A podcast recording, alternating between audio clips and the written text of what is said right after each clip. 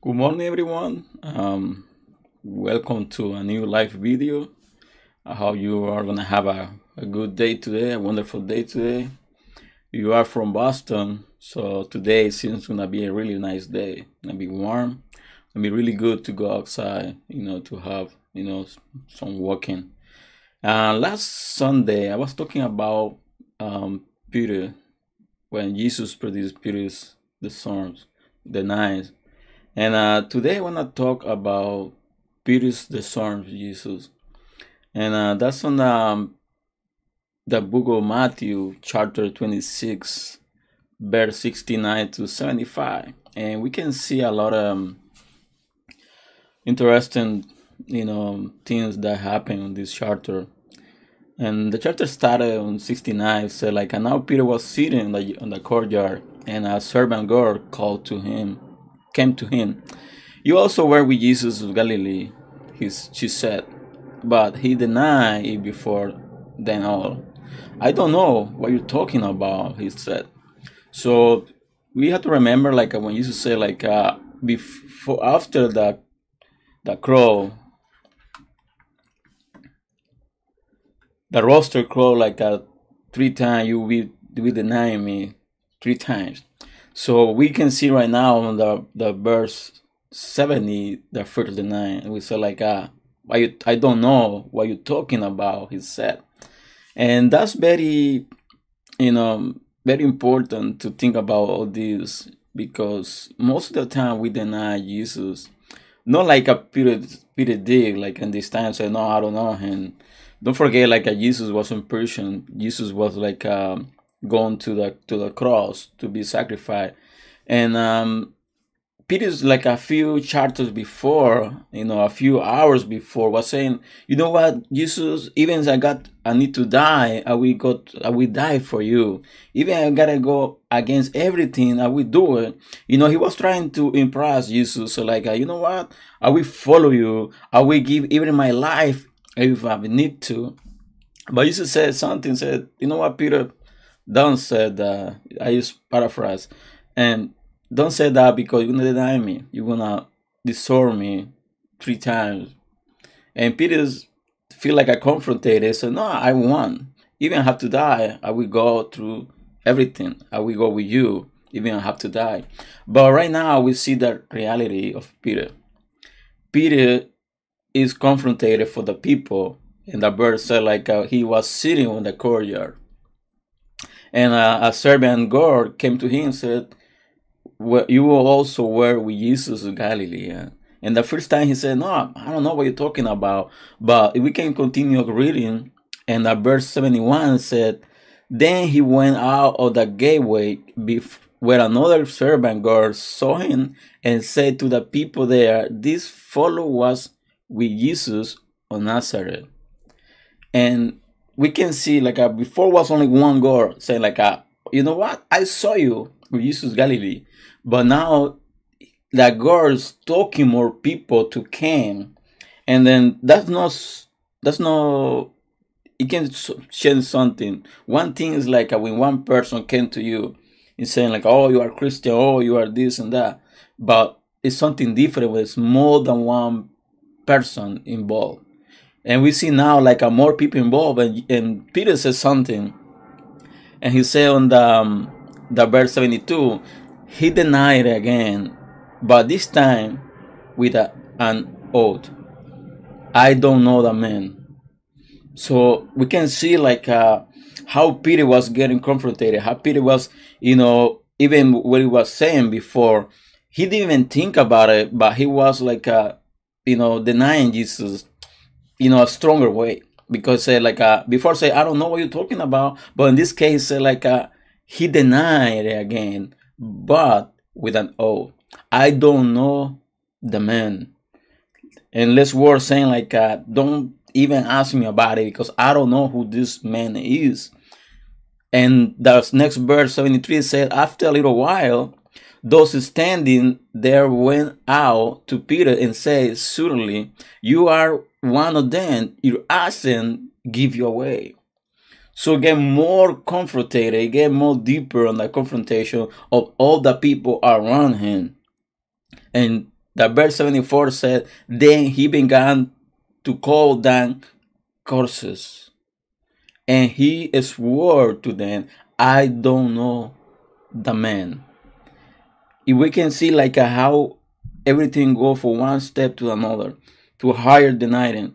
Because what before I said I don't know, I don't know what you're talking about really. I don't really know what you're talking about. But after that I said to try to to tell the people, to let the people know like uh, he really know them. He didn't, know who was the guy was. And saying like uh, with uh, oh to say, oh, oh no, this guy can be a follower or follower of Jesus because he cannot speak that way.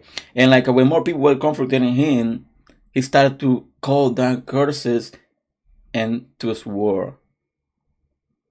I don't know the man. And this this is the time when the the hard part came. And the Bible said like I immediately a rooster crowed. And uh, 75 said, Then Peter remembered the words of Jesus had spoken. Before the rooster crows, you will disown me three times. And the Bible said he went outside and wept bitterly.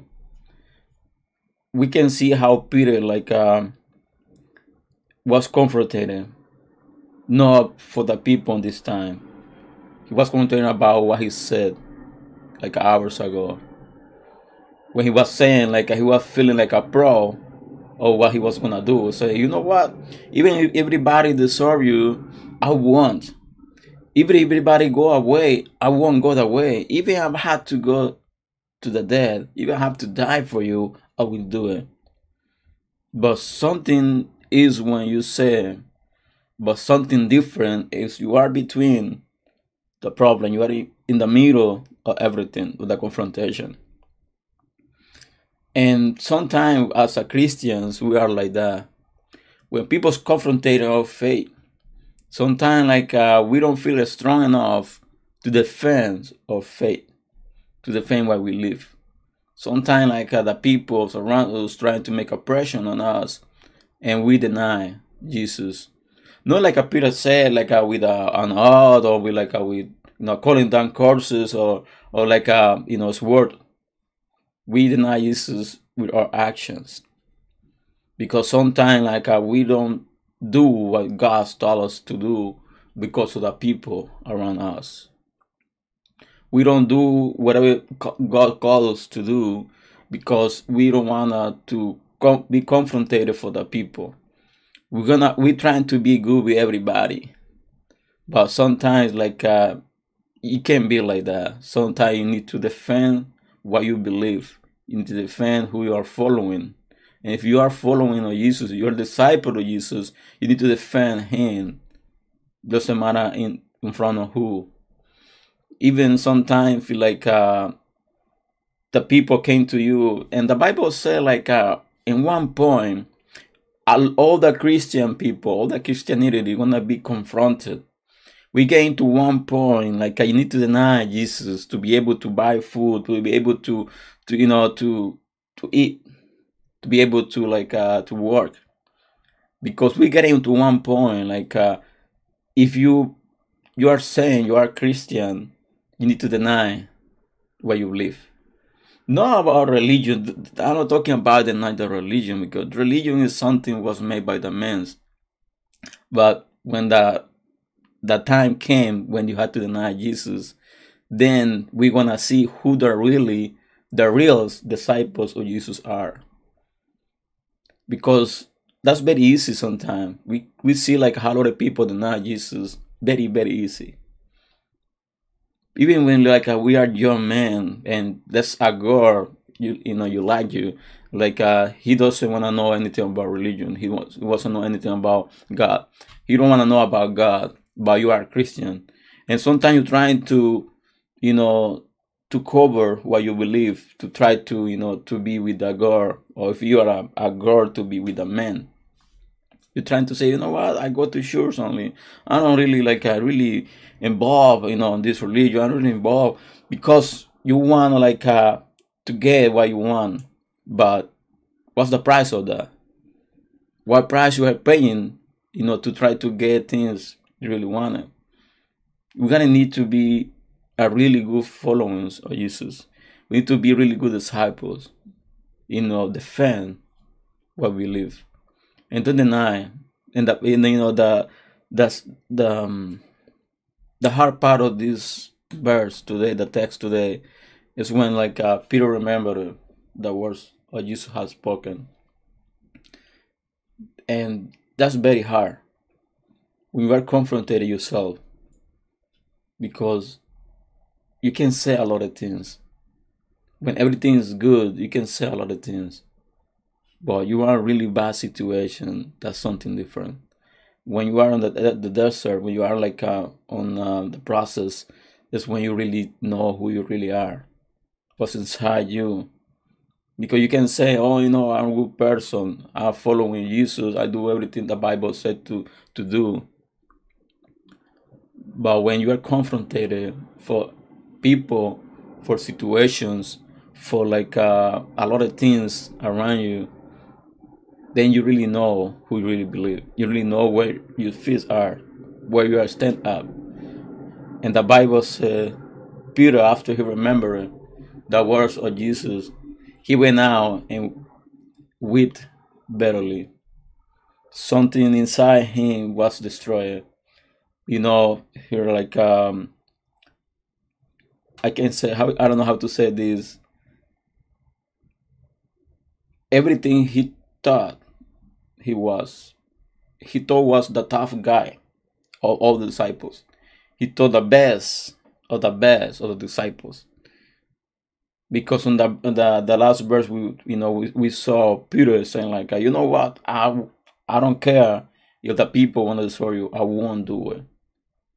But Jesus know exactly what's inside Peter.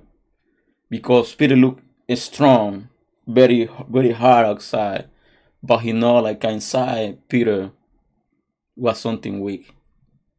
And that's that's why we are confronted all the time. Because God wanna show us how weak we are sometimes inside. Because we can see really tough outside, but inside us that's still weakness and God wanna work on those weaknesses. He wanna make us stronger, you know, to go to another level. But you need to know what's inside us. And sometimes, like uh, our feelings are confronted, because sometimes we do a lot of things, you know, by feelings. But we can we can we can through to reality, everything change. So that's my the message for today for you, and the message is like uh, we need to to try to to see who we are. If we really are like uh, we really want to defend our faith. We want to act like a peter by emotions. Saying a lot of things. Peter came to reality and that was the hard part for him. To really see who he really was. So i hope this um, small reflection have been blessed to you and i hope like uh, you can share this video if if it was and i invite you to to invite a lot of people more people to subscribe to this channel for more live videos. And i hope like uh, god have been spoken to you today and i hope you're gonna have a, a really good day today the rest of the day. And thank you by enjoying these live videos. And when i tomorrow i want to do another live video at 6 a.m so hope you're gonna be uh, blessed. You're gonna have a good day today and i'll see you tomorrow with a new live video. Amen